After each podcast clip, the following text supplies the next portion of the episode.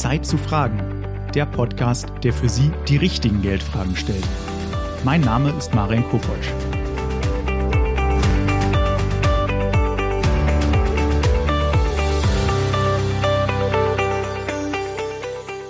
Herzlich willkommen zu einer weiteren Folge von Zeit zu fragen. In der heutigen Ausgabe sprechen wir über ein spannendes Thema, die richtige Aktienquote. Wir stellen uns die Fragen, wie schaffe ich es, möglichst viel Rendite zu erwirtschaften, ohne ein zu großes Risiko einzugehen? Wie bestimme ich die richtige Aktienquote für mich? Und wie übertrage ich das Ergebnis auf mein Depot? Dazu ist mir heute Jürgen Zeiser zugeschaltet. Herr Zeiser ist Anlageexperte bei der Deutschen Bank in München. Hallo, ich freue mich, dass ich heute mit Ihnen sprechen kann. Hallo, Herr Kopotsch.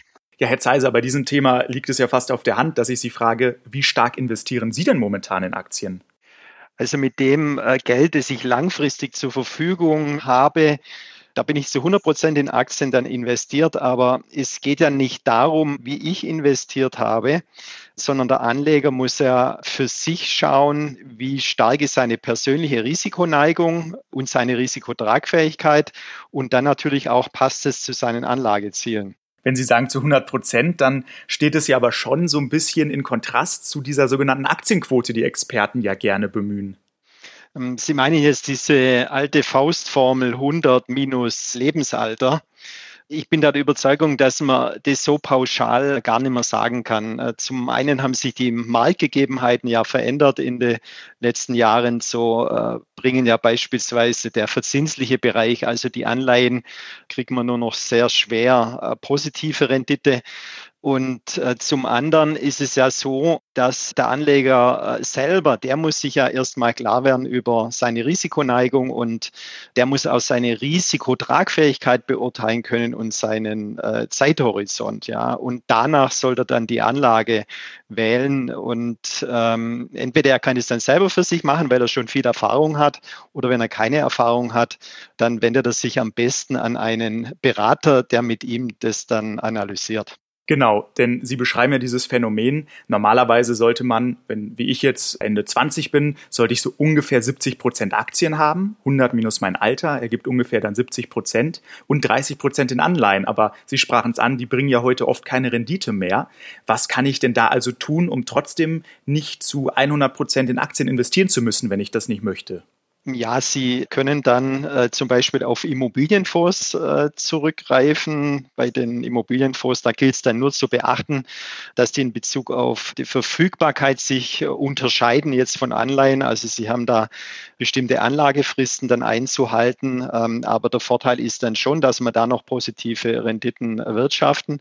Oder aber Sie lassen den Teil, den Sie nicht in Aktien investieren wollen, den lassen Sie dann auf dem äh, Konto liegen. Das ist äh, dann zwar äh, unverzinst, aber auch nahezu ohne Risiko. Und das Geld ist ja auch verfügbar. Beispielsweise, ähm, wenn Sie dann einen günstigen Zeitpunkt sehen, äh, vielleicht die Aktienquote dann zu erhöhen. Ja, das wären so diese zwei wesentlichen Möglichkeiten, damit umzugehen.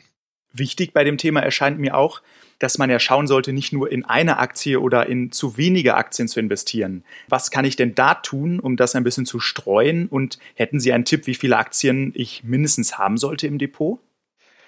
Ja, so ab äh, zehn Aktien, also zehn verschiedenen Aktien natürlich, spricht man äh, dann von einer vernünftigen Risikostreuung beziehungsweise ab zehn äh, verschiedenen Aktien beginnt dann äh, vernünftige Risikostreuung.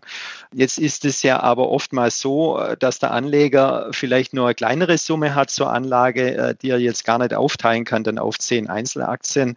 Da kann er dann äh, entweder in einen äh, ETF, also ein Exchange Traded Fund, investieren, die ja im Wesentlichen dann Aktienindizes nachbilden, oder er nimmt einen Aktienfonds. Und ähm, sowohl das Wesen vom ETF als auch vom Fonds ist es dann, dass die sich zusammensetzen aus einer Vielzahl von Aktien. Also so breit könnte er seine Einzelaktien dann gar nicht, gar nicht streuen, wie er hier drin hat. Ähm, und dadurch reduziert er natürlich sein Risiko gegenüber der Anlage in der einzelnen Aktie schon wesentlich. Mhm. Haben wir also gesehen, wer selber sein Depot aufbauen möchte, haben Sie gesagt, so, ja, ab 10 Aktien sollten schon sein.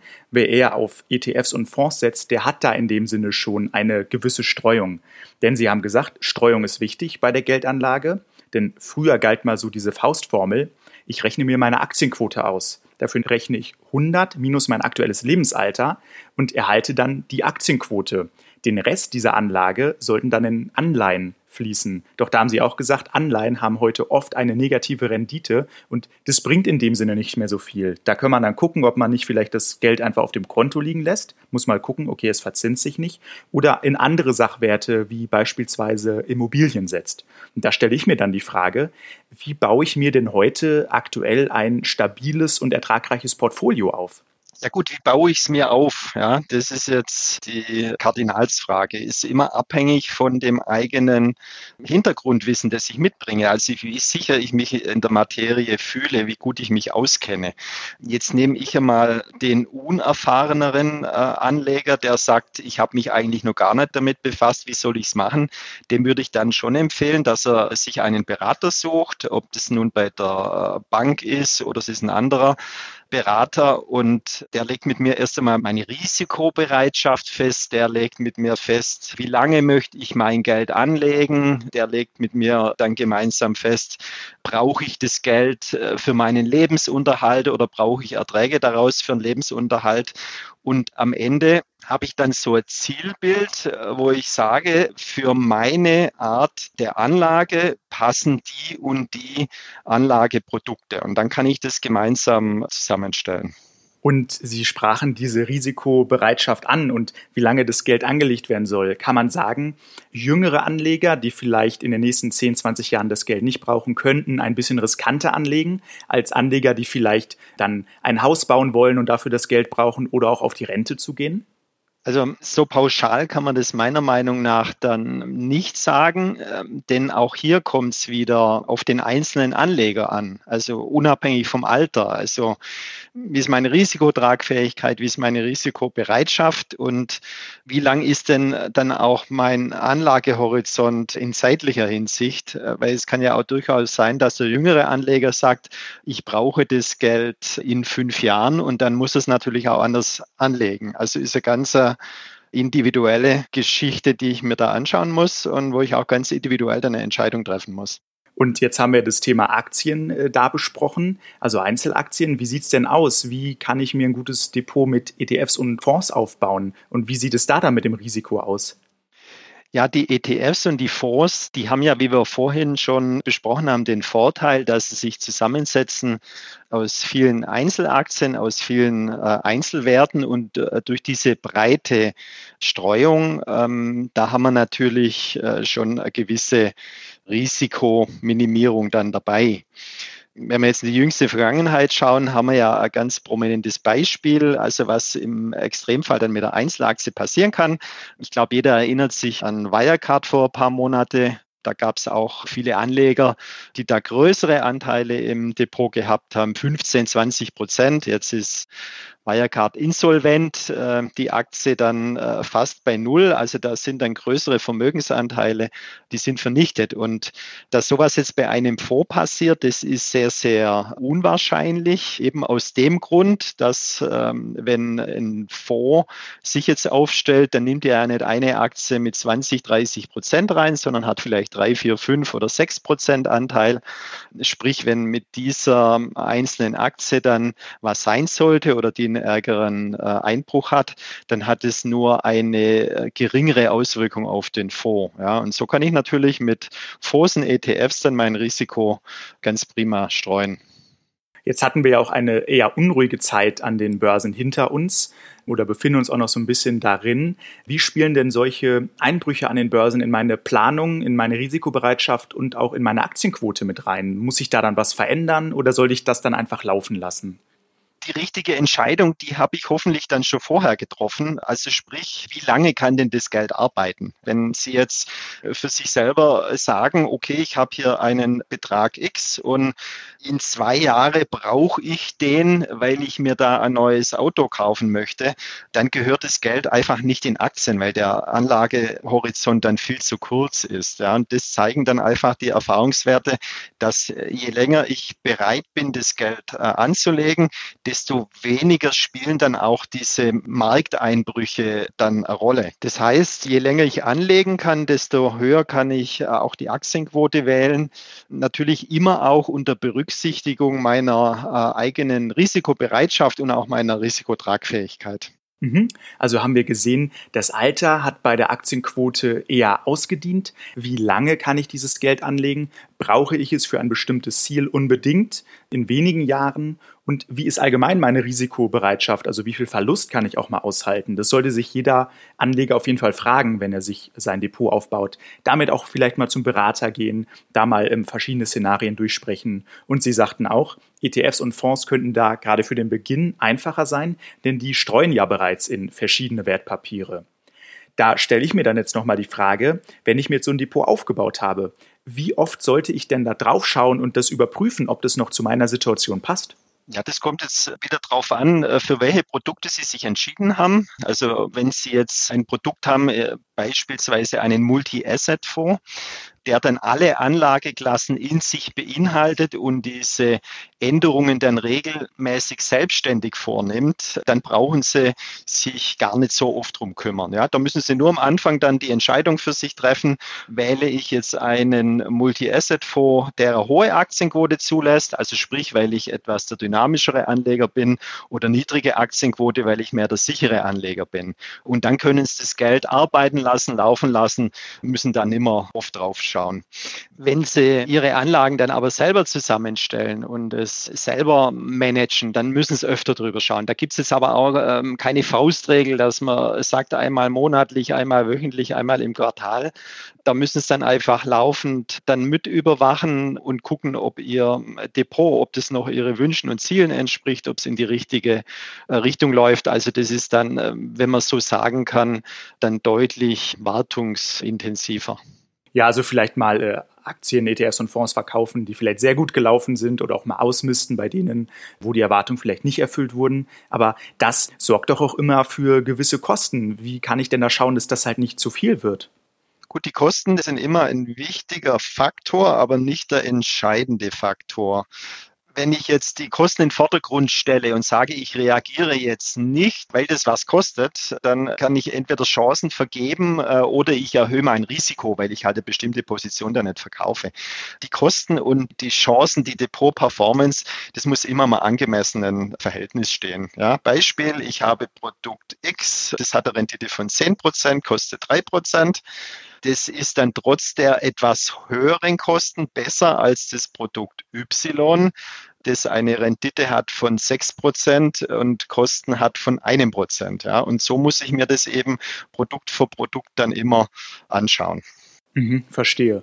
Was mich da aber auch immer noch sehr interessiert, ist denn, welche typischen Fehler machen denn Anleger bei der Gestaltung ihres Depots?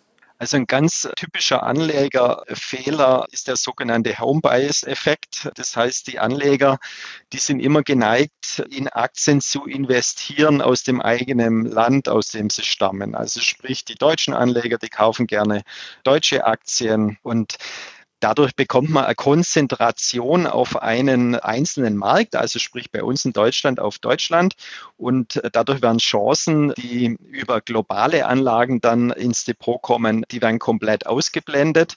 Und ich habe das hohe Risiko im Depot, dass wenn ausgerechnet jetzt in Deutschland mal eine schlechte Marktsituation ist, wir sind sehr exportabhängig, dass äh, unsere Firmen dann ein bisschen schlechter verdienen, dass ich dann sehr stark immer an den deutschen Aktien dann mit dranhänge. Also sprich, ich vergebe Chancen und ich erhöhe mir dann auch noch das Risiko im Depot.